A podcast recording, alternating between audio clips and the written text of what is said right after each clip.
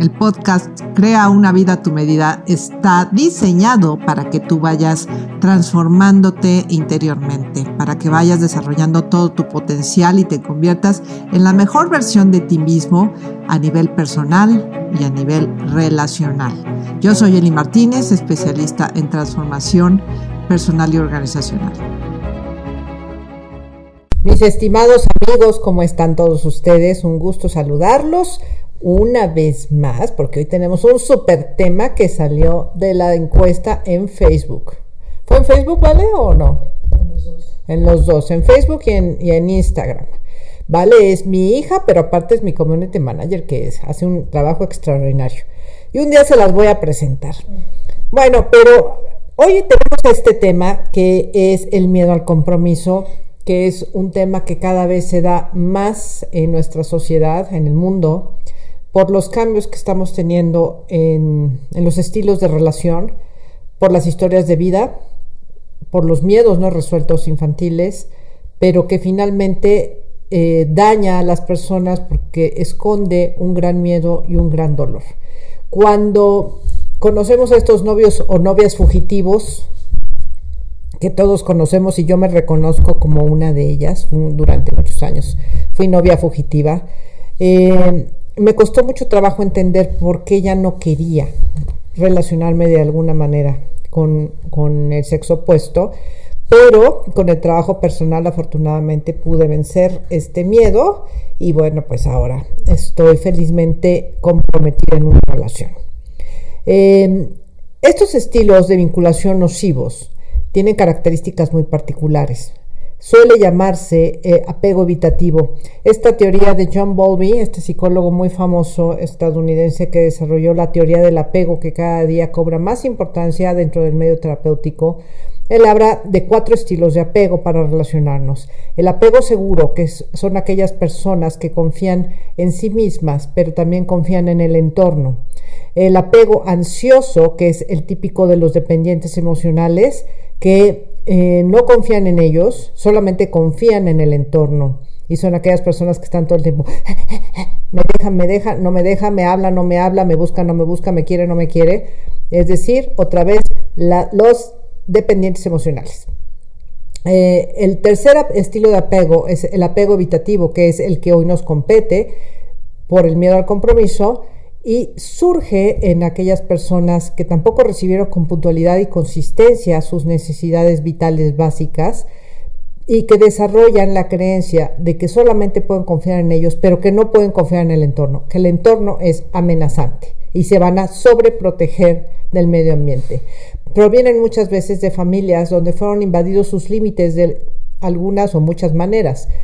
Eh, con estos padres que suelen ser muy castrantes, muy autoritarios, muy invasivos, estas mamás, por ejemplo, que entran al cuarto sin tocar la puerta, estos papás que dicen, no, tienes que estudiar lo que yo te digo y tienes que hacer lo que yo te digo porque aquí mando yo, eh, genera este estilo de apego porque ya no quieren sentir este control nunca más. O también, como les decía, cuando las necesidades vitales básicas no son cubiertas. De tal manera que estamos hablando de un trastorno infantil. Son personas que ponen distancia, no porque no necesiten a nadie, sino por el contrario, porque necesitan a alguien desesperadamente, pero tienen tanto miedo al abandono que prefieren no relacionarse para no sufrir. Pero es algo muy curioso. Tienen un miedo patológico al abandono, pero al mismo tiempo tienen un miedo patológico a la invasión. Em, padecieron seguramente un desapego de parte de sus padres o padres extremadamente duros y autoritarios, que los crearon bajo reglas muy estrictas y nunca fueron reconocidos o abrazados por ellos. Son personas que suelen aparentar que son muy frías y que evitan al sexo opuesto, que evitan las relaciones, que son muy aislados. Eh, y no demuestran ansiedad normalmente, pero en el fondo viven con una gran angustia. Eh, hasta que revientan y normalmente lo hacen con un riesgo cardiovascular, es decir, por el corazón. Y ya sabemos que el corazón tiene que ver con esta falta de afecto, de amor. Sus eventuales parejas se quejan de que nunca tienen expresiones amorosas con ellos. Es que nunca me dices que me quieres. Es que yo soy lo que, el que te tengo que buscar o la que te tengo que buscar. Es que tú nunca tienes detalles conmigo. Los acusarán de aislarse. Los acusarán de no, de no platicar con ellos sus intimidades, sus sentimientos. Y cuando se alejan estas parejas desesperadas por la frialdad de los novios fugitivos, los verán irse con lágrimas en los ojos y muriéndose por dentro, pero no dirán ni una palabra, porque es tan grande la presión de no poder responder que aunque sea por un momento, esta persona sentirá alivio. Y bueno, pues vamos a ver si tú tienes un apego evitativo, si tú eres un novio o una novia fugitiva. Les voy a hacer unas breves preguntitas, a ver si se identifican. Si eh, contestas si contestas siete o más afirmaciones, quiere decir que tienes un apego evitativo. Ay, ay, esperemos que no.